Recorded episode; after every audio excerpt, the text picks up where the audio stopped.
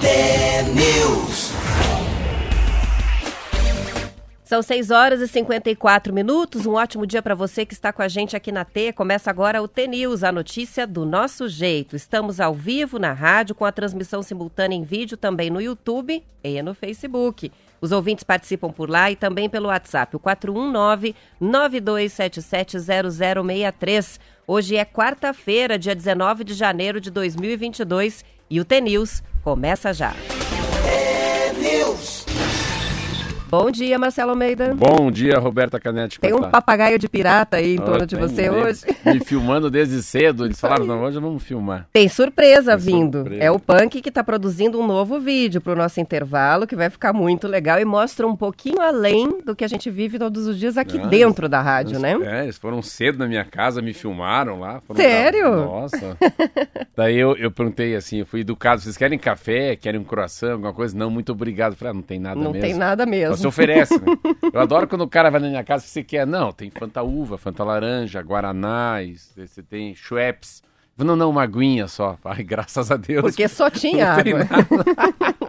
ai, ai, Tá ai. Muito legal. Tudo bem? Tudo certo. Bom dia a você, nosso ouvinte de todos os dias. Tem matéria boa aí, de uma matéria de madrugada do Omicron aí, que é muito boa. Lá na, na Inglaterra, nos Estados Unidos. Você vê que legal, o contágio é rápido, já começou a cair. Então, se Deus quiser, a gente vai chegar aqui no Carnaval, pelo menos com a metade do problema já resolvido. Tomara que sim, é o que todo mundo está esperando, né? Vamos que vamos? Vamos de Almatê? Bora. Bora. Alma T.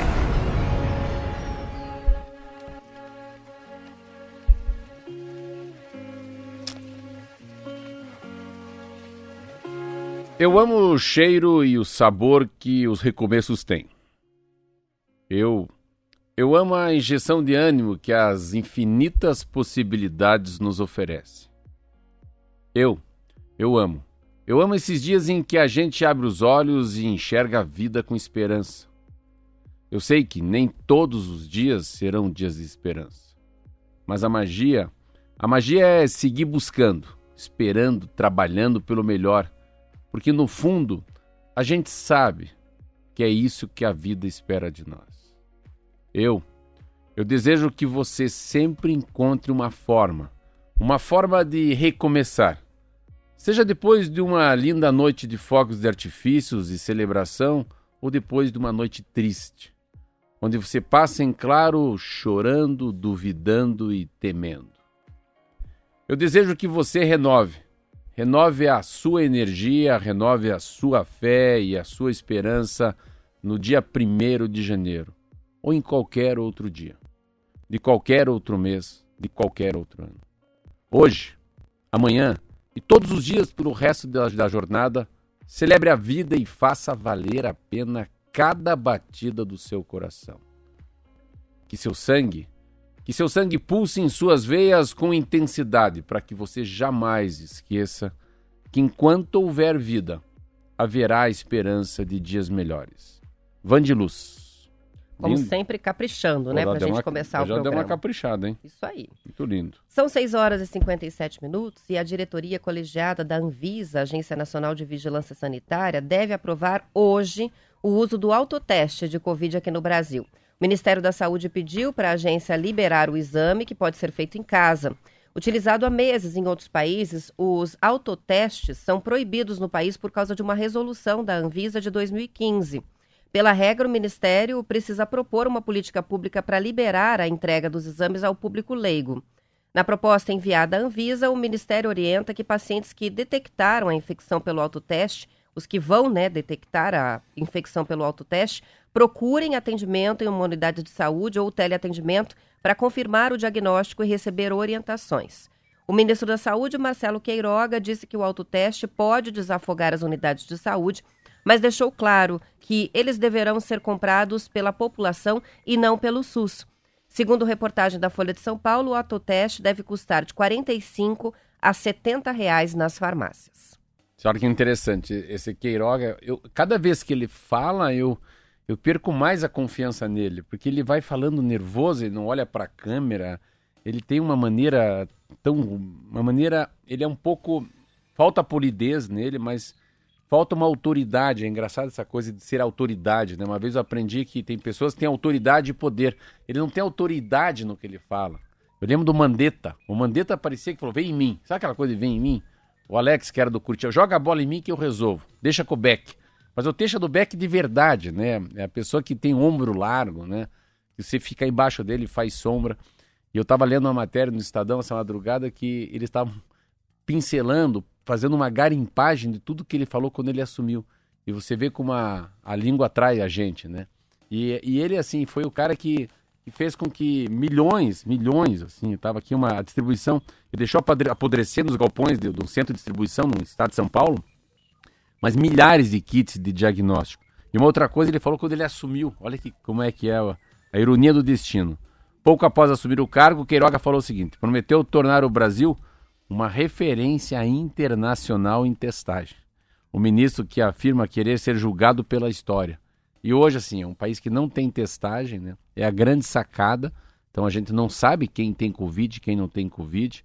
Uma Covid assintomática, muito assintomática em criança. Crianças se tornaram um reservatório, né? É, do vírus da Covid, eles têm capacidade de armazenar, armazenar muito mais Covid que os outros, e a gente fica aí capengando em relação à testagem. A gente falou aqui a testagem, né? o HIV, testagem de gravidez, né? diabetes já é uma autotestagem. Ah, imagina o lobby que tem atrás disso para você poder. Quanta gente deve estar tá também barrando para não fazer testagem em casa. Eu fiz 29 testes do PCR, eu falei aqui, por causa da rádio, do Curitiba, enfim, muito mais por causa do Curitiba. E começava a valer, eu pagava 300, 300 paus. Agora pago 200, porque ela tá, acho que ela tem, tem até pena de mim, ela me olha assim, tem gente lá pagando 300, ela olha e já coloca duzentão e mostra a máquina, assim. Sabe que você nem fala. Você chega, tudo bem, seu Marcelo, como é que tá? Podia ter cartão fidelidade, não, a cada assim, 10, ó, um sai não, de graça. Eu já faço com o Vzinho assim no nariz, ela fala, já põe num canto ali, daí, sabe quando uma pessoa faz assim? Põe assim a máquina assim e vira para você, tipo, entendeu? É 200 para você. E, mas que 200 reais é muito caro, assim. Tem coisas na vida que a gente fala, mas por que que custa isso? Quem que estipulou que custa isso, né? 200, assim. Fala, quanto você acha que deveria custar a testagem? Sabe quanto? Na minha cabeça, assim. A gente tem que sempre pensar na cabeça da pessoa desempregada, sem grana, todo mundo com Covid em casa. Um valor razoável para o cara que está quebrado é 4,50. Assim. O cara dá cincão e sobra 50 centavos de real. Se não tiver um troco, é caro. Olha o que eu estou falando. Se não tiver troco, é caro. Então tem que ser um número quebrado para baixo de 10 reais, com certeza. Eu lembro muito disso uma vez quando, mudando de assunto, essas coisas que não tem.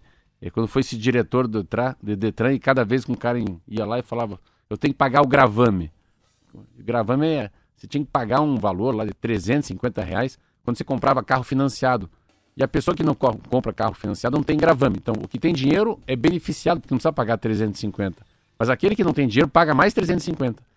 Então, uma vez eu falei, mas o que é o gravame? O gravame é que o Detran tem que avisar a instituição financeira que esse carro foi financiado, ele não pode ser vendido para outra pessoa. Então, mas qual que é o trabalho de uma pessoa pegar e falar assim: o carro da Roberta tem financiamento no banco do seu Pedro? Quanto custa isso? Quanto uma, uma teclar um número assim? Mas, por exemplo, será que não custa centavos de real fazer isso, né?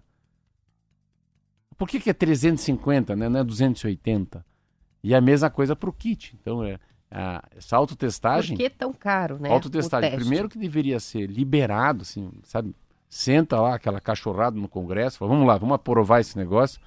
Porque a, alta, a testagem muito rápida num país que tem 212 milhões de pessoas, você pode evitar muita morte, né? E, e isolamento muito rápido. Ainda mais que, que é uma Covid, que é o Omicron.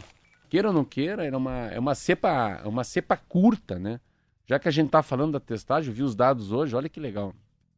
Ah, na ela, Nova York, dia 9 de janeiro, tinha 74 mil pessoas contagiadas esse ano por dia. Aí passa, né? 9, 10, 11, 12, passam oito dias. Do dia 17, já tem 48 mil pessoas contagiadas por dia. Então a gente está falando em sete dias, ela já caiu. Na África. De 74 mil para 48 mil. Então, isso. 35%. Reino Unido, 5 de janeiro, 182 mil pessoas contagiadas. Pense isso. 17 de janeiro. A diferença é 12 dias, que não são duas semanas, né?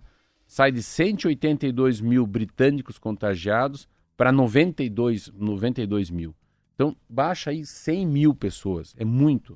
Uh, e aí vai, vai acontecendo. França, a França a mesma coisa. Só que a Inglaterra e os Estados Unidos pegaram o Ômicron antes da França, antes da Espanha, antes da Itália. Então eles ainda estão subindo, né? O morro, igual o Brasil. O Brasil ainda não chegou no pico maior. Mas o que, que essa Ômicron traz para nós, né? Entendimento, Roberta, que é uma palavra que a gente usou muito aqui na Rádio T. Não existe mais imunidade de rebanho.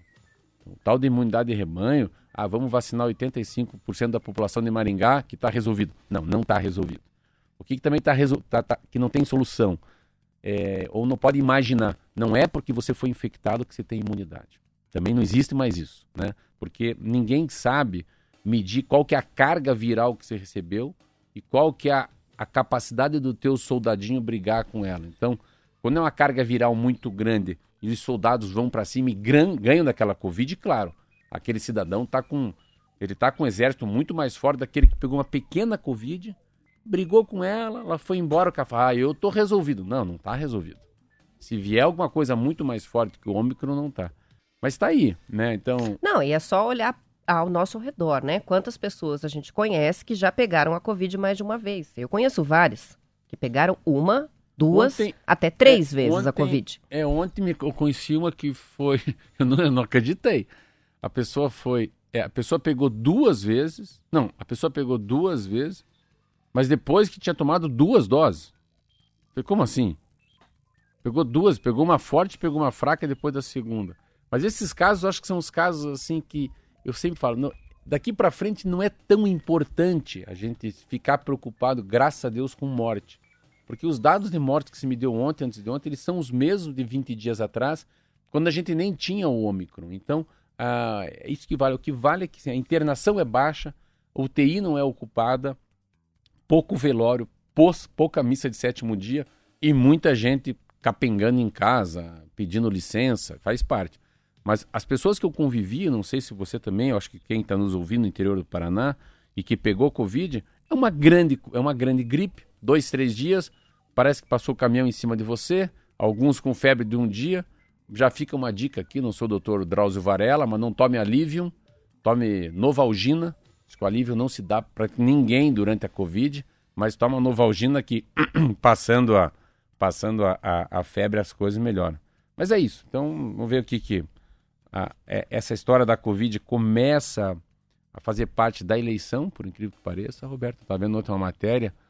A sensação que o povo vai votar no Lula, no Bolsonaro, no Moro, ah, ah, no Bolos, está muito ligada a duas coisas. Como é que está o bolso, a economia, e a maneira com que eles vão ver a, a pandemia daqui para frente. São 7 horas e 7 minutos. Participações dos ouvintes sobre este assunto. A gente tem com relação ao teste rápido da vacina. Mariela escreve que concorda plenamente com você com relação à questão dos preços, né, dos valores dos testes. Lembrando que Procon não só de São Paulo, mas do Paraná também já divulgou nota, né, de que está é, recebendo denúncias de preços abusivos dos testes.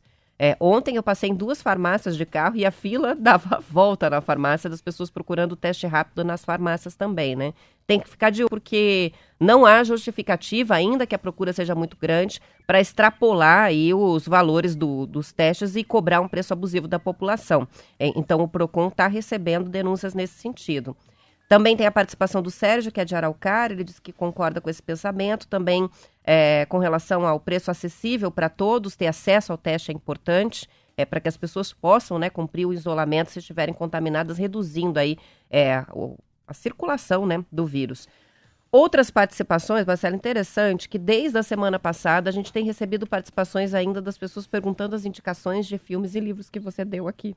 É mesmo? Então, como tem Deixa muito, Edson é um deles, que escreveu, ele trabalha na Clabin com máquinas florestais, módulo 14, escreveu pra gente. E ouve o Tenils todos os dias. E daí ele diz que na semana passada... Como é que é o nome do filme que eu vi? Kingsman? Então, uh, a última grande lição é um... Ah, livro. livro. Livro que aí você falou que existe o filme também, O Futuro da Humanidade, a saga de Marco Polo. Ah, não são três E livros. O Leitor. É. Lembra? Assim, eu, tô fazendo uma coisa que é fazer com que os jogadores do Curitiba comecem a ler. Então, assim, eu acho que. Ah, não, ele tá falando das indicações da semana passada, Ah, não mas das que você citou. são, assim- Ele falou assim, de um jovem que visitava um senhor de 90 anos, um idoso, você lembra que Isso, história não, é Então essa? são, são quatro livros. É Vamos Meet, lá. Meet Album, A Última Grande Lição, que é a história de um homem que está enfermo, vai morrer. O aluno chega e fala, senhor, você não tem inveja de mim? Ele falou, não. Quem disse que você vai chegar aos 95? Esse é Meet Album, A Última É, acho que é essa aí que ele tá Outro é perguntando. o Futuro da Humanidade, que é um menino que não vão abrir um corpo lá na faculdade de medicina. Ele fala, eu não vou abrir o corpo sem saber a história dele. Esse aluno chama-se Marco Polo, o, cara, o professor, sai daqui, sai da sala. Ele vai lá em uma árvore, tem um mendigo, ele falou, ó, eu tenho que abrir um corpo de um homem lá, de um mendigo. Só que eu tô, sou aluno de medicina, eu acho que a gente não deve abrir uma pessoa sem saber a história dela. E vão de, de noite, abrem a geladeira e falou, cara, esse mendigo é o poeta da vida. Não, cara, esse cara ensinou todo mundo a ler e escrever. Pô, é um cara muito ético, religioso. Então, eu não vou contar o resto do livro, né? Esse é o É, Futuro da Humanidade, Humanidade, do Augusto Cury. de Marco Polo. É. O outro é O Vendedor de Sonho, que é um livro muito legal, que é um cara que quer se matar. Tá lá no, em cima do parapeito do último andar de um prédio, um mendigo passa e falou: Ah, vereador, o prefeito, o padre, toda essa cachorrada aqui sem trabalhar, e eu que sou mendigo, né? O que, que estão olhando pra cima? Cara, fala, para de falar assim, o cara quer se jogar. Ele vai, aperta o elevador, sobe e vai falar com o cara. Fala, quem é você? Eu sou o Luiz, o que, que você é? Teu mestrado, doutorado, fez tudo isso e agora quer se matar? Ah, vem comigo, cara. Vamos falar, pegar esses noia na rua, tirar os caras da droga. Vamos conversar, esquece isso. Esse é muito legal, que é o Vendedor de Sonho.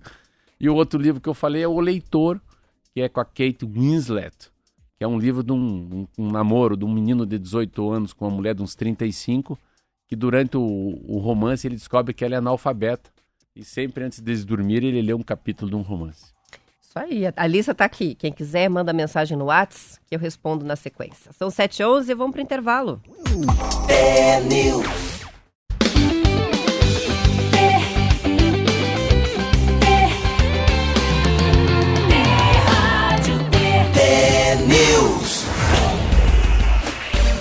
São 7 horas e 14 minutos. Uma reportagem da Folha de Londrina mostra como a falta de peritos está prejudicando as investigações policiais no Paraná. Segundo o Sindicato dos Peritos Oficiais e Auxiliares do Estado, desde 2014, mais de 55 mil exames necessários para as investigações ficaram sem designação no Paraná, ou seja, sem um perito para fazer o exame.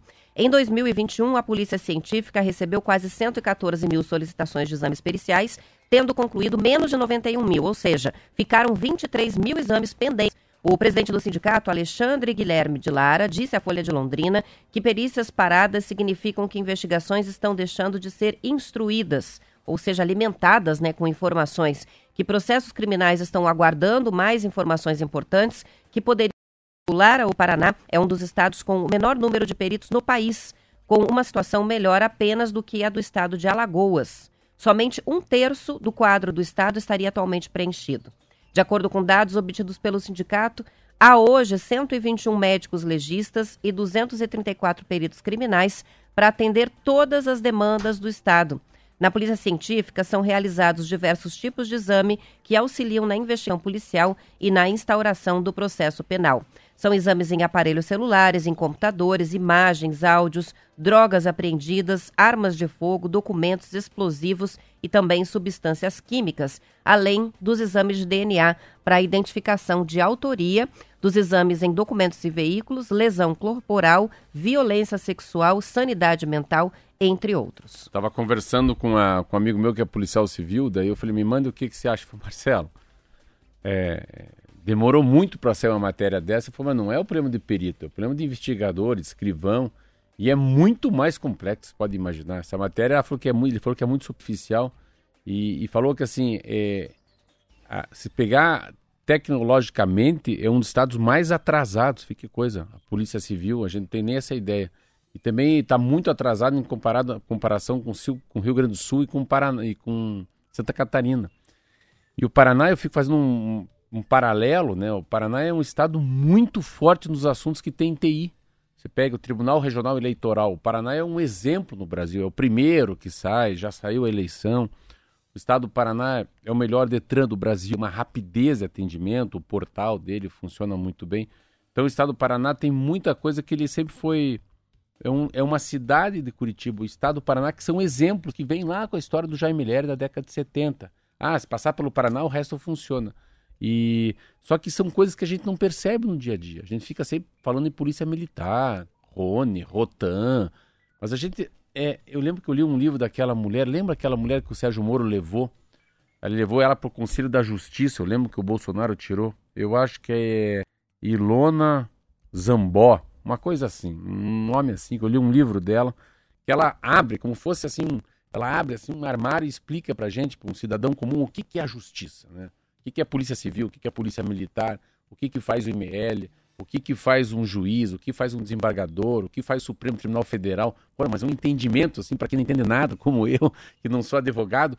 Daí ela falava que o grande problema, quando falava, ah, eu queremos justiça, a grande injustiça é que os peritos não, então, assim, um cara levou um tiro, morreu, mas não, ninguém consegue, não tem estrutura para saber por que, que ele morreu, quem matou, o que, que tem por trás disso, principalmente porque vão muito pelo feeling. Assim, não, não, não tem capacidade tecnológica de rastrear um celular, de ir atrás daquele traficante, aquele traficante tem a ver com aquela mulher. E quando eu, eu converso com alguns amigos meus, trabalham na Polícia Civil, assim, eu fico olhando, lembro muito aqui, aqui o Tigre também, né?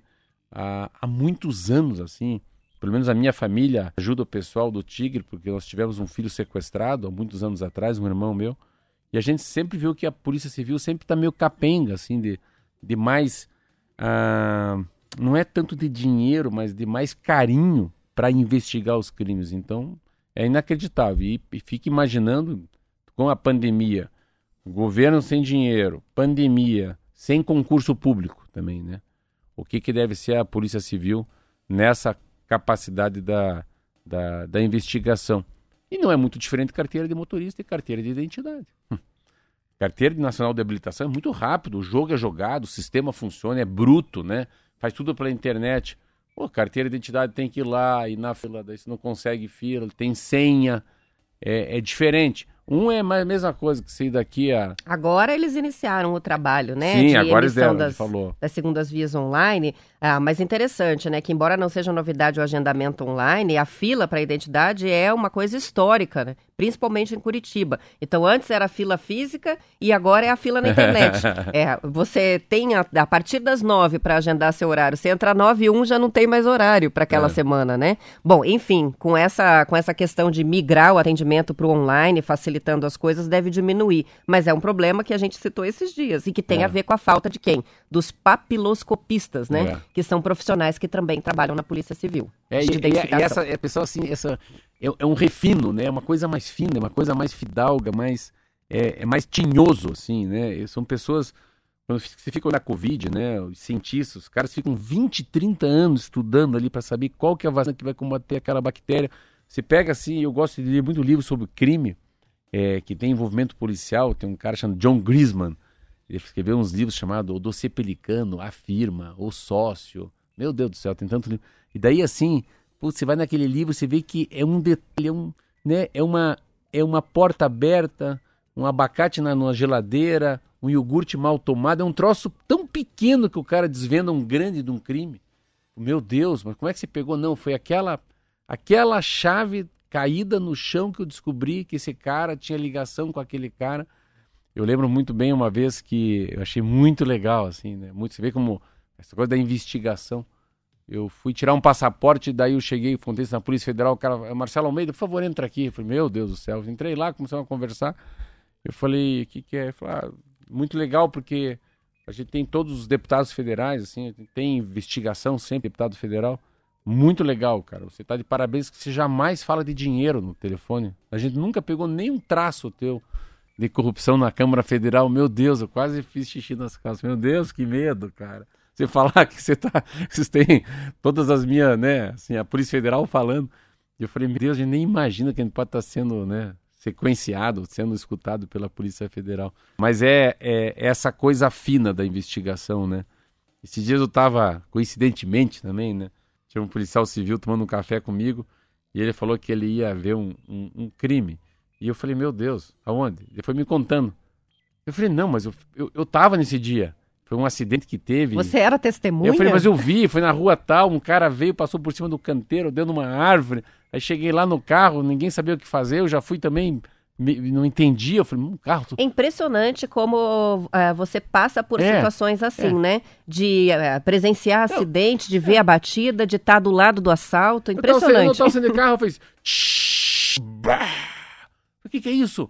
Um cara saiu da Mário Tourinho, cruzou um canteiro, entrou na contramão, bateu numa árvore, o carro tudo baleado. Falei, não, é ladrão. Eu já cheguei batendo, tirando os caras do carro, puxei um gordo pelo belo, outro parado, assim. Falei, tá morto. E o povo chegando, falei, não, afasta, afasta. Eu afastando todo mundo, chegou a polícia, já grudou aquela coisa toda. Eu fiquei me olhando, não sabia o que fazer ali. Todo mundo não sabia o que fazer, querendo ajudar. Eu falei, não, não ajudem, isso é bandido, cara. Não ajudem, isso é bandido. Cara, tudo baleado, um morto dentro, outro gritando, né? E aquela coisa, chega a polícia. Daí um dia eu tomando café com um policial, falou, não, eu tô desvendando um crime que aconteceu na rua tal, com a rua tal. Eu falei, eu tava lá. É, um cara morreu. Eu falei, eu lembro, tava de boné, é. Falei, é, esse caso aconteceu por causa disso, disso, disso. Meu Deus do céu. Faz tanto tempo. Falei, "É, não, eu tô investigando, já descobri muita coisa. Então você, você vê como tem uma. Tem. ah, como tem é, muito pouca gente cuidando, né, da. para descobrir, né, de fato, o que que foram os grandes crimes. Mas enfim, tá aí.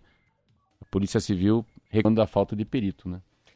São 7 horas e 23 minutos e a empresa de nutrição animal AgroSéries Multimix do grupo AgroSéries vai investir 100 milhões de reais na instalação de uma unidade fabril em Quatro Pontes, no oeste do Paraná. A fábrica é a primeira da empresa no estado e no sul do Brasil. Vai ter 65 mil metros quadrados de destruída e uma produção de em torno de 40 mil toneladas de ração e outros itens ao mês para abastecer os clientes da empresa na região sul. De acordo com a Gazeta do Povo, a indústria informou que o município de Quatro Pontes foi escolhido para sediar essa unidade por causa da grande produção de milho, soja, trigo e outros insumos para a nutrição animal na região oeste do Paraná. A região também se mostrou atrativa para a empresa por concentrar uma parte significativa da criação e abate de suínos do estado e cerca de 10% da produção nacional de frango. Outros pontos destacados pela empresa são a qualidade da estrutura de armazenagem e também transporte da região, assim como a cultura cooperativista. A implantação da unidade da AgroSéries Multimix em Quatro Pontes vai ser feita em duas etapas. Na primeira, que tem previsão de conclusão e início de operações no segundo semestre de 2023, serão instaladas as estruturas para produção de ração e concentrados monogástricos. A segunda vai corresponder à construção da linha para ruminantes e da estrutura para produção de núcleos e premixes. Além da futura fábrica, a AgroSex conta com outro- outras oito unidades instaladas nos estados de Goiás, Mato Grosso, Mato Grosso do Sul, Minas Gerais e São Paulo. Importante, né? Você vê, ah, Quatro Pontes é uma, é uma cidade, nossa, Quatro Pontes é como fosse se eu fosse, se eu tentasse é, dar um significado, simbolizar. É uma pequena Alemanha. Um dos lugares tem gente mais bonita do Paraná, eu acho. É Marechal mesmo? Cândido Rondon em Quatro Pontes. Olha, se quer ver homem, mulher bonita, essa é essa Eu região. achei que tinha uma chance remota de você não conhecer Quatro Pontos, mas Não, errei, então. Quatro Pontos é um brinco, é um brinco de uma cidade. Nossa, uma cidade com um povo educado, rapaz do céu, nunca esqueço. É predominante alemães, né?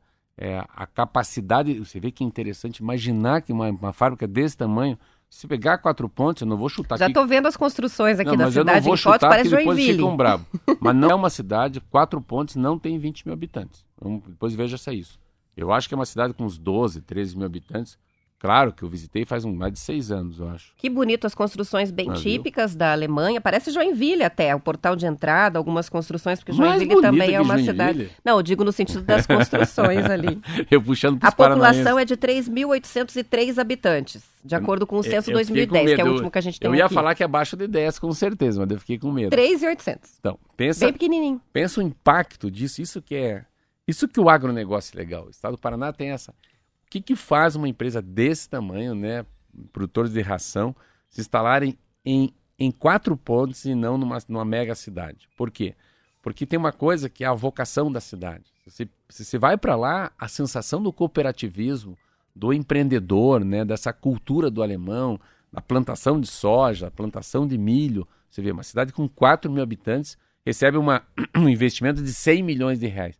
Pensa o impacto disso nesse momento.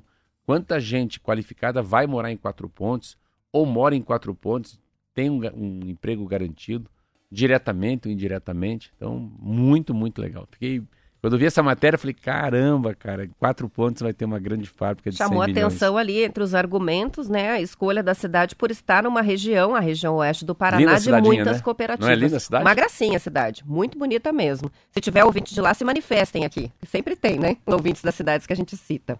São 7h27, para a gente fechar, uma reportagem da revista Globo Rural tenta explicar o contraste climático entre as regiões do Brasil que enfrenta né, o país ao mesmo tempo secas e também enchentes.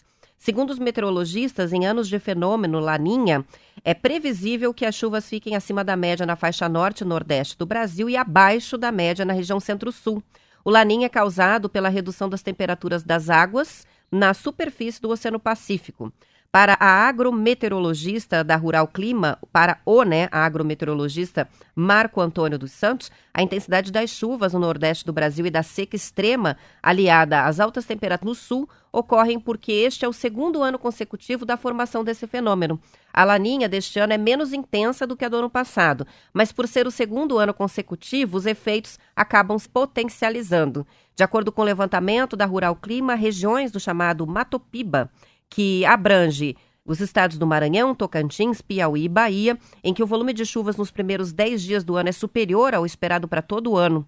Isso tem provocado apreensão entre as populações vulneráveis e zonas rurais, principalmente onde há grandes áreas de produção de grãos nesses estados. O excesso de chuvas tem causado desastres em vários estados brasileiros, enquanto no sul do país é a seca e o calor excessivos que estão causando os problemas, é sobretudo a produção agropecuária. O estado mais prejudicado pelo calor até agora não é o Paraná, é o Rio Grande do Sul. É, o Paraná, eu fiquei muito impressionado com a, quanto que ele perdeu no agronegócio só por causa do clima. 25 bilhões de reais ele deixou né, de, de, de, de ganhar por causa do clima. E eu li uma revista chamada FAPESP, pesquisa, uma revista maravilhosa, que agora eu entendi. assim, eu precisava entender esse país. O que, que são os rios voadores, o que, que o desmatamento faz, por que, que o El, Ninha esquenta, né, específico, por que, que é um corredor de chuva, por que, que é seco. Então, assim, o Brasil é como fosse quase um planeta. Ele tem tanta, tanta terra, ele tem tantas condições climáticas diferentes. Claro que é um, é um, é um país do agronegócio. E, e mesmo assim, essa chuva que cai muito em Minas, em São Paulo, mas depois você começa a entender e a gente começa, para quê? Não segura a Amazônia, não para o mundo. Esquece o John Biden, esquece a Rússia, esquece a Europa. Eles falem o que quiser da gente. Mas é, você vê que o quanto a gente paga por não cuidar da Amazônia. Não é o resto do mundo, não.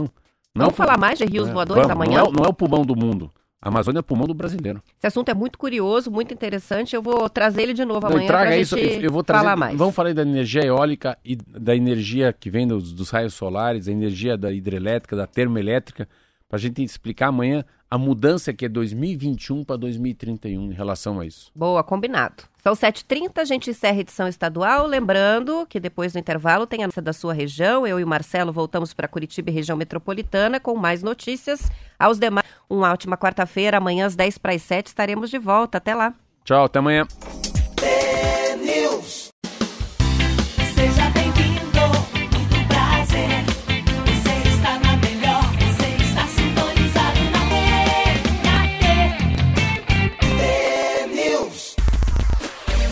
São 7 horas e 32 minutos. Durante a pandemia, 122 cidades brasileiras concederam subsídios ao transporte público, que inclui quase todas as capitais. O montante de dinheiro usado pra, pode ter superado 2,8 bilhões de reais, isso de acordo com o estudo do IDEC, o Instituto Brasileiro de Defesa do Consumidor. Segundo o IDEC, o valor torna o aumento das tarifas injustificável neste momento. Na última segunda-feira, a Frente Nacional de Prefeitos solicitou uma reunião com o ministro da Economia, Paulo Guedes, para pedir 5 bilhões de reais para subsidiar o transporte público no país. O IDEC afirma que, com o aumento da inflação e do combustível, muitas empresas de ônibus que receberam o subsídio estão exigindo o aumento da tarifa paga pelo passageiro, que seria uma demanda injustificável, já que o auxílio financeiro foi dado pelas prefeituras justamente com o objetivo de equilibrar as contas das empresas. O Instituto de Defesa do Consumidor argumenta que, com a queda brusca no número de passageiros pagantes, houve um déficit muito grande, o que mostraria que o atual padrão de contratação das empresas está esgotado. O Instituto reclama também de falta de transparência sobre valores, condições de repasses e contrapartidas exigidas das concessionárias. A reportagem é do valor econômico. Antes, era uma super vantagem cobrar por passageiro que embarcava É. no transporte público. Na isso se inverteu e aí ficou complicado mesmo. É, por- porque assim, a, a cobrança da, da- da- da- É muito interessante a, a mudança que o transporte público teve, né? Nos últimos. Vamos colocar Curitiba. Vamos imaginar Curitiba na década de 80. Curitiba, né, 80 e 90, que vem. A história do transporte público é muito interessante, eu já falei que eu li desde 1897 e vim entendendo. Quando o primeiro ônibus chegou em 1928, antes era as mulas, né, que puxavam os bondes, depois teve bonde elétrico em 1913, em 1928 teve ônibus, depois vem a rede integrada de transporte público, já com o Jaime Lerner na década de 70. Mas aí você vê como era, era, era, era, era até difícil comprar uma casa com garagem, porque ninguém tinha carro. Então o transporte de massa era uma coisa que vinha muito forte. E agora a gente chega em 2021, assim, imagina que pepino que deve ser ser dona de ônibus. Então, assim, pense que dificuldade. O cara não ganha dinheiro. Primeiro, assim, ele tem que ficar pedindo, pelo amor de Deus, para ser subsidiado por causa da tarifa técnica. Eles falam muito em por passageiro, o quanto, como é que se cobra? Cobra por passageiro, mas cobra por, por quilômetro rodado. Tem várias unidades, eu lembro quando eu fui vereadora, 20 anos atrás, como é que se tem a capacidade de entender que a passagem é 5,50, 4,20, 10 reais. E você tem uma planilha absolutamente dificílima de entender, que é a manutenção, é o cobrador, era o motorista, a depreciação do pneu Michelin, a, a troca do filtro de óleo, tem aí embaixo sai a tarifa. Então, todo mundo, não, mas é muito caro. Mas por trás tem um backstage, assim, nossa, tem uma estrutura enorme que você tem que ter para transportar pessoas dentro de um ônibus. E eu acho, assim, que a gente deveria, assim, sair um pouco da casinha nesse comentário. A gente deveria cri- criar um cartão de milhas. Eu posso pegar uma bicicleta e de bicicleta, paguei uma milha. Para andar de Uber, paguei cinco milhas. Para andar de táxi, paguei sete milhas. Para andar de ônibus, paguei três e meio milhas. Sabe? A gente tinha que ter alguma coisa que a gente passasse e falou, eu tô aqui. Se as pessoas tivessem um crédito num cartão e a gente sobe numa coisa que nos leva. Não sei se é cavalo, se é moto, se é skate, se é uma vassoura elétrica, sei lá o que é. Mas assim, a gente tinha que pensar um pouco nos Jetsons, sabe aquela coisa que a gente achava que não ia ter carro que voa e os carros voam voar. Então, eu acho que a mudança no transporte de pessoas vai ser muito grande. Mas é um, como é que fala que meu pai falava? É um bode na sala esse assunto. Terrível. Você sabe, a Roberta trabalhou na prefeitura de Curitiba na época do Gustavo Fruit. Eu fui vereador duas vezes em Curitiba. Então, esse assunto é um assunto espinhoso, difícil. E tem uma coisa também que é muito difícil resolver. Porque as cidades elas foram feitas desconectadas do o lazer, o trabalho e a moradia. Então, ontem eu fui cortar cabelo, estava lá, no meu lado estava a Cida, que é uma funcionária minha que, que, que trabalha na pretinaria. E a gente estava conversando. Ele falou, Cida, você mora onde? Ah, eu moro na Nossa Senhora da Luz, na, na Vila Sandra. Na Vila Verde na Vila Sandra? Esqueci. Mas como é que você sai daqui? Onde você pega o ônibus? Quanto tempo leva para chegar? Cara, é um transtorno, sabe? Mesmo Curitiba, que é planejada, região metropolitana tá aqui. Cara, o cara passa 40 minutos, 50 minutos, uma hora e 20 num, num ônibus, né? E ainda é caro o ônibus, né? Pelo serviço que ele. Então, assim, ninguém está satisfeito com o transporte público. É interessante isso, né, Roberto? A gente via há 20 anos atrás quanto que a cidade de Curitiba, né?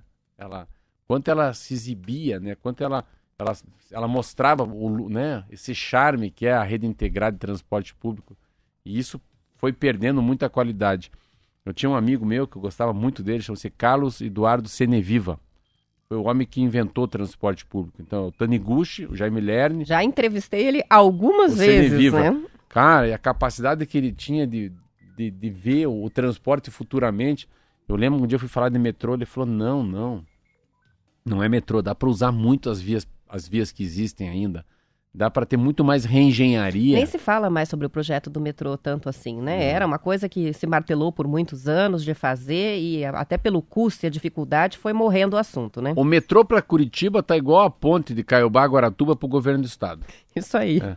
Não Tem- sai do papel, né? Tem uma coisa que a gente nunca vê, né? A gente nunca vê, a gente não vai, nunca vi. Eu nunca fui, eu nunca vi também. Cabeça de bacalhau e enterro de anão. Tem uma brincadeira, que assim, um, um, um cara falou assim, eu nunca fui enterro de anão, nunca vi cabeça de bacalhau e nunca vi um eleitor do Aníbal Cury. Mas o cara falou uma vez, achei tão legal. Falei, bora, você também. Então, a assim, ponte de Guaratuba está nessa lista, Gua- é. assim como o metrô de Curitiba. Isso aí, Qual, né? será que é, qual será que é a chance da ponte de Guaratuba sair, né? Você não acha que é zero? É difícil de, de dar essa, Nos esse próximos- palpite, é sabendo que eles já estão fazendo aí a rima, Próximos né? Então pode ser que saia assim. Não, Se deixa, bem que deixa eu dar um estudo- parabéns agora. Agora não, pelo amor de Deus. Eu não sabia que você é engenheira. Você viu? Não, você viu? Eia rima. Eia rima. Eles estão fazendo, né, os estudos pro EIA Rima já. O que, que é o EIA? É, ah, agora tem que buscar a explicação da... da- Estudo é o do es- impacto ambiental. ambiental. E rima, como é que é o A rima? relatório. Relatório Ah, não, de rima impacto. Rima. Ah, vou procurar o rima, né? Vamos lá. Estudos de impacto ambiental e o rima não tô achando. Não, aqui. rima não sei. Mas Relatório de impacto ambiental, bem fácil. que- Ridículo também. É. Acho que é relatório de impacto no meio ambiente, né? É, eu Porque também MA. Então É. esse aí é o estudo que se faz para ver se há condições que eu acho que você já aprendeu ambientais da falar. obra, né? O que, que é ETA? É da Sanepar. Estação Eita. de tratamento de água. ET. Ai, já não sei. Estação de tratamento de esgoto? Maravilha. Ser isso. Ó, isso aqui é, Eu quero o radinho. é, é o roletrando do quiz. Silvio Santos. São 7 horas e 40 minutos, ó, dia, do dia 1 ao dia 14 de janeiro, Marcelo, quase 18 mil pessoas foram até os postos de vacinação do Paraná para tomar a primeira dose da vacina contra a Covid. São as pessoas que não se vacinaram na data prevista e que agora resolveram buscar a imunização. Segundo a Secretaria de Saúde do Paraná, estes paranaenses poderiam ter se imunizado antes. A última vez que a secretaria convocou um grupo para a primeira dose foi em setembro. O secretário Beto Preto disse que depois da chegada da variante Omicron, o sistema de saúde está acusando a realização de várias doses de vacina em paranaenses que não tinham tomado sequer a primeira, o que pode ser um sinal de que essas pessoas se assustaram com o que está acontecendo ou se convenceram de tanto ouvir os chamados. Ele se refere a uma série de pedidos feitos pela Secretaria de Saúde para que a população não deixe de se vacinar com a primeira dose e que retorne aos postos para completar a imunização. Eles são reiterados semanalmente pelas 399 secretarias municipais. O secretário insistiu que o Estado precisa de todos vacinados. Não acho que seja só uma convocação feita pela iniciativa pública, né, pelo poder público, mas acho que é um apelo que vai além disso. A própria população se mobiliza para convencer os que não tomaram a vacina a irem aos postos, não é assim? É assim. Assim, a gente tem que voltar um pouco no passado em relação a isso. O que é fofoca, né? O que é boato, né? E essas coisas, como é que se espalhavam? Grande, a grande diferença que a gente vive hoje, de 30 anos atrás, o que o boato e a fofoca, eles eram espalhados de boca em boca. Demorava para chegar lá na ponta. É como você pegar num lago e jogar uma pedra, puf, no meio, aí faz aquelas ondinhas. Mas aquela onda para chegar lá na margem do lago, do- é muito, leva muito tempo. Hoje, a, a capacidade que a internet tem, imagina com 5G, as pessoas com smartphone, a, a propagação de uma, de uma notícia mais ou menos mal entendida, né? Aquela meio bêbado, meio virgem, meio ladrão. Então, e fica imaginando na cabeça de uma pessoa muito simples, uma fala do Bolsonaro, o que isso faz com que essa pessoa fale assim, ah, se o presidente da república falou para não fazer, o que, que eu vou ser vacinado? Pô, se aquele artista falou que não vai ser, olha o Djokovic. Assim, é que você tem que imaginar que as pessoas elas pegam elas pegam sinais de informação.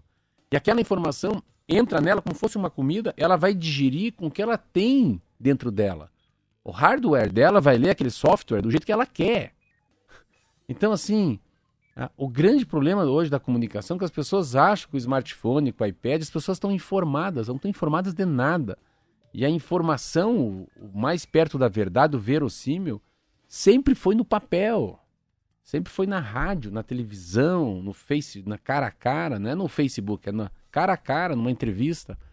E isso acabou, então eu vejo às vezes, a minha mãe manda às vezes um vídeo para mim lá que eu falo, mãe, mas eu- eu- será que isso é verdade? Eu tenho umas duas senhoras, são amigas minhas também, "Man- Marcelo, isso é verdade? Pode isso? Eu falei, não, nem abre esses vídeos. Quem disse que isso é verdade? Qual que é a fonte, né?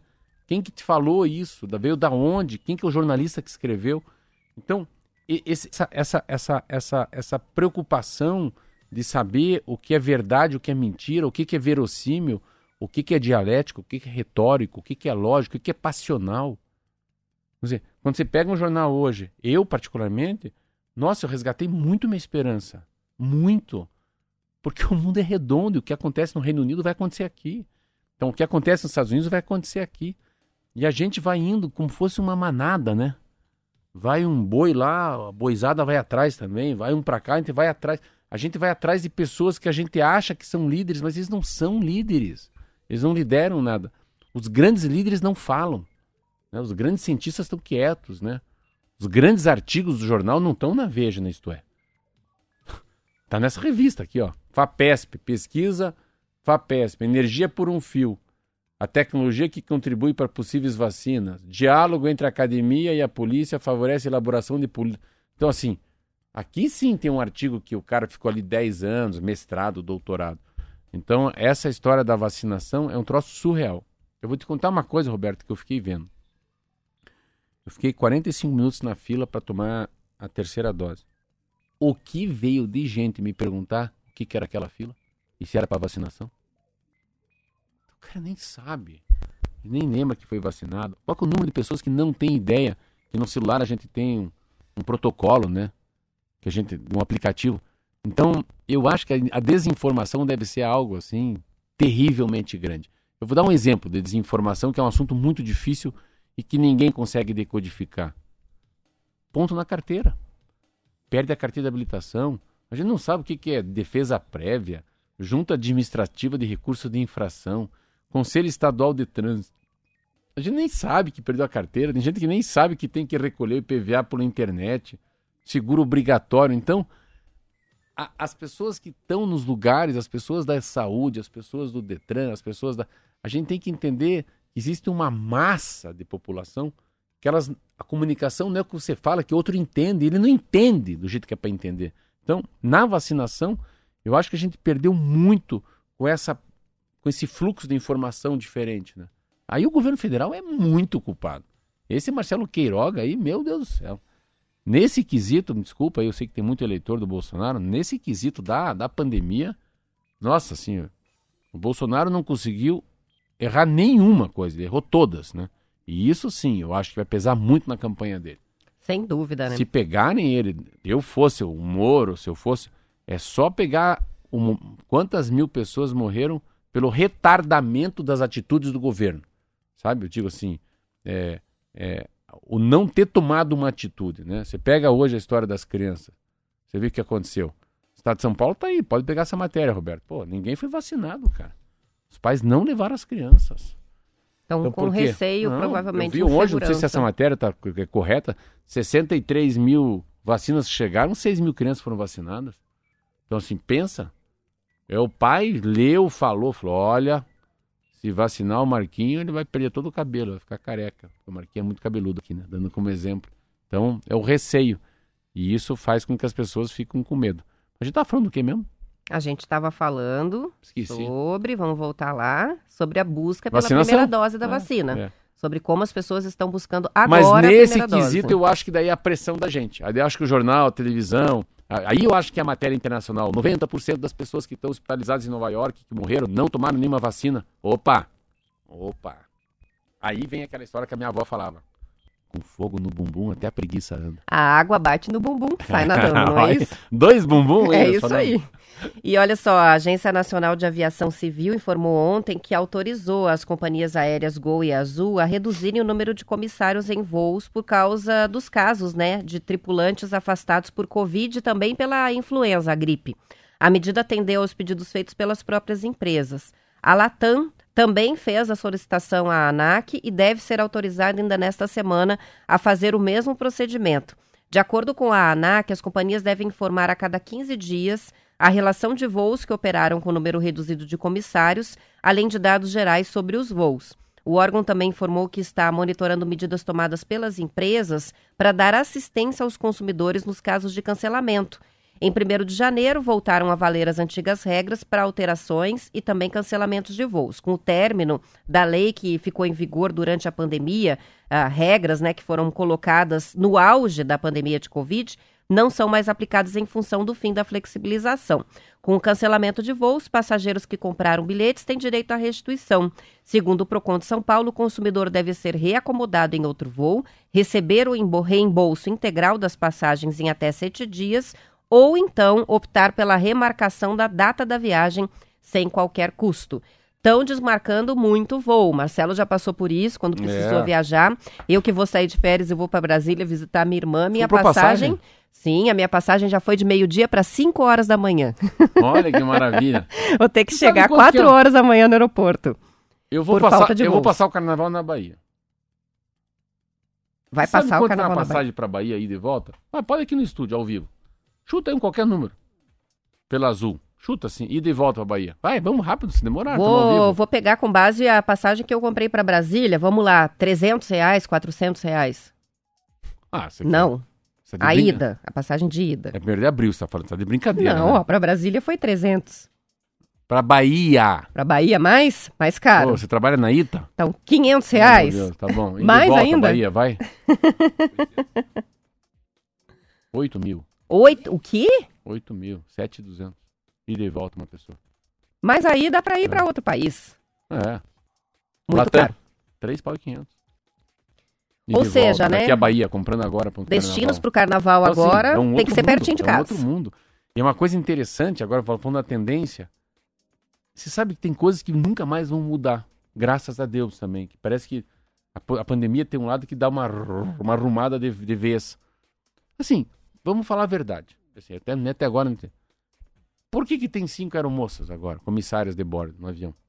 Não tem mais comidinha pra gente comer. Não tem, não tem mais barrinha da Nutri. Eu não posso comprar meu cappuccino, aquele bem doce, com canela em cima ainda. Então, eu fico. Agora, eu estava aqui analisando agora, nesse momento, o que, que precisa todas aquelas mulheres ensinando nós a pôr o cinto de segurança. Vamos ser bem realistas.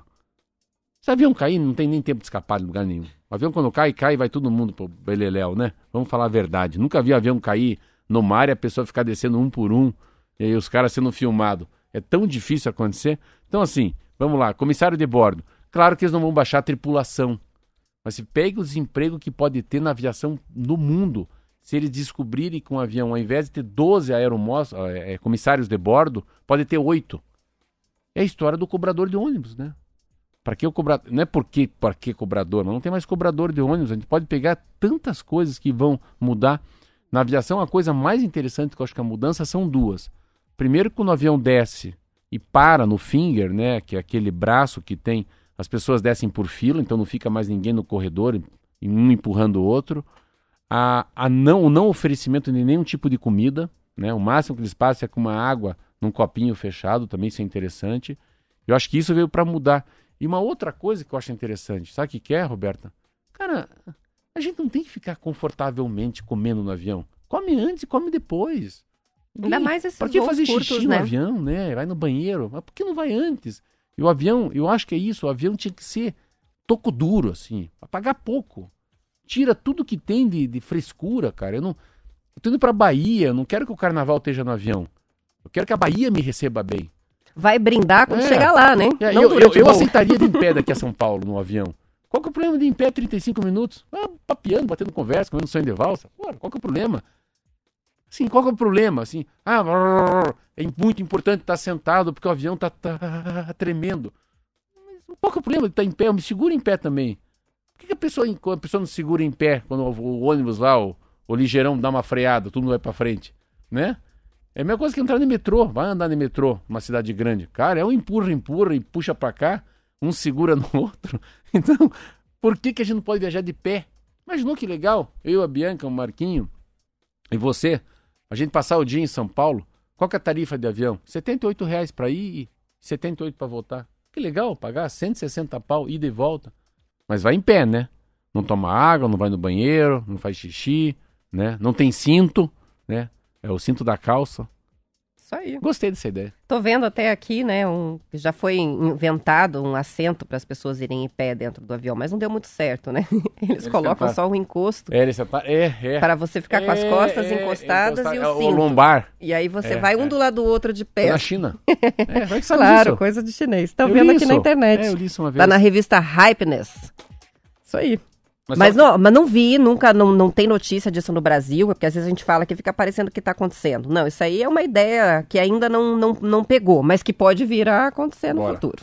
Vamos para intervalo? Já voltamos com mais notícias.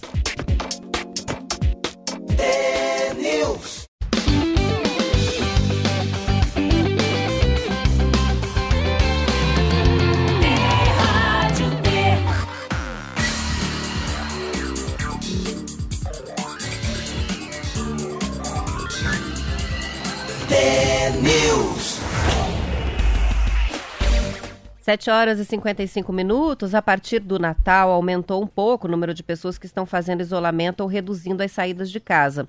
Mas a mudança é bem pequena em relação à explosão de casos de Covid que vem sendo registrada neste início de ano e não deve ajudar a conter o contágio. O jornal Folha de São Paulo calculou o chamado Índice de Permanência Domiciliar, que é uma metodologia criada por pesquisadores da Fiocruz e que usa dados de circulação do Google. A grande quantidade de doentes em quarentena e o medo da contaminação, somados às férias, explicam a redução dos trajetos feitos pelos brasileiros. O levantamento também apontou que duas em, dois em cada dez brasileiros passaram o Réveillon em grupos com mais de 11 pessoas. Essa taxa foi mais alta entre os jovens de 16 a 24 anos, com ensino médio completo ou ensino superior tá volta da circulação, mas uma circulação mais reduzida. Agora, tá aí a questão também das férias, né? Que as pessoas acabam ficando mais tempo dentro de casa porque não estão trabalhando. Mas mostra que mesmo com a explosão, Marcelo, dos casos, a circulação reduziu muito pouco, as pessoas estão na rua. Eu acho que assim, essa, é, é, uma, é, uma, é difícil assim, não sei se vocês estão medindo. Se fosse medir sexta-feira passada, aparecia carne Natal. Bom, é assim, eu não sei. É difícil você medir isso, porque cada vez que sai uma informação da, da, da Delta, é, tem um susto. Depois tem uma acomodação. Chega uma tragédia, né? Quando cai um avião, todo dia. Quem tá no aeroporto e sabe que é um avião, vai e volta para casa. É um troço muito louco. O cara não viaja mais. Falei, me falaram que no Parque Barigui uma criança. O cara não corre no Barigui mais por um tempo. Depois ele volta pro Barigui. Então, é. Se eu pegar sexta-feira passada, agora é assim, quatro, cinco dias atrás, era a mesma coisa sexta-feira, como fosse um, um 24 de dezembro do ano passado. Ao meio-dia, duas da tarde, você começa a arrumar o peru, o fio de ovos, os últimos presentes, né? Quatro horas fecha o shopping. Falei, não, o mundo parou. Então o que, que foi? O decreto. Saiu um decreto. Aí a pessoa recebe. Sabia que a prefeitura baixou um decreto, mudou a bandeira? Cara, não leu. Não sabe o que, que vai mudar na vida dele, não vai mudar nada. Mas o Rafael Greca baixou um decreto, falou, meu Deus, a pandemia voltou. Vamos lá na prestinaria? Não, não, não tem decreto, melhor não ir. Então, todo mundo parou. Aí parece que sábado. Não, peraí, mas não é tão ruim. Alguém leu, fala pro outro. Não, mas não é tão ruim. Se tinha 10 meses, tem 7 meses. Nós vamos só diminuir, vai aumentar o espaço, a circulação, abre a janela. Claro que não vai poder. No, no, melhor não ir no cinema, hein? Viu que mudou o decreto? Ih, como é que é esse Ômicron? Então, daí você tem essa, essa, essa coisa, mas a, a mobilidade, eu acho que ela para momentaneamente, sabe? Eu acho que é, ela para por um espaço de tempo numa semana correta. Depois abre de volta, né? Você acha que a mobilidade não aumentou pra caramba na semana do Natal, no Réveillon? Porra, cara, nós vivendo, só vivendo com número bom, número bom, número bom. Festa, cachaça, Réveillon, Natal. Vamos reunir em 10, em 11. É você. É teu caso, né? Tava lá, você faceira, pum, um convidou. Você já ficou passada. E assim vai ser. Mas acho que a grande, a grande, a grande, a grande informação, né, a grande notícia, que é esplêndida, assim, né, surreal, cara, é que no Reino Unido e nos Estados Unidos já está baixando a Covid Ômicron, né? Então, os caras passaram sete dias, a gente ainda está subindo. A gente fica de olho lá, porque chegou antes lá, subiu bastante, agora descendo dá um certo alívio, porque a tendência é que, é o que a gente espera, né? É que isso também aconteça por Aí aqui. Aí também, né, Roberto, a gente nunca fala, cara, chegou aqui no verão, né? Estamos no verão, janela aberta, água de coco, praia, ventilação. Tudo ao ar livre. Ah, se tivesse agora Curitiba 2 graus centígrados, nós aqui morrendo de frio no estúdio, aí mudava tudo.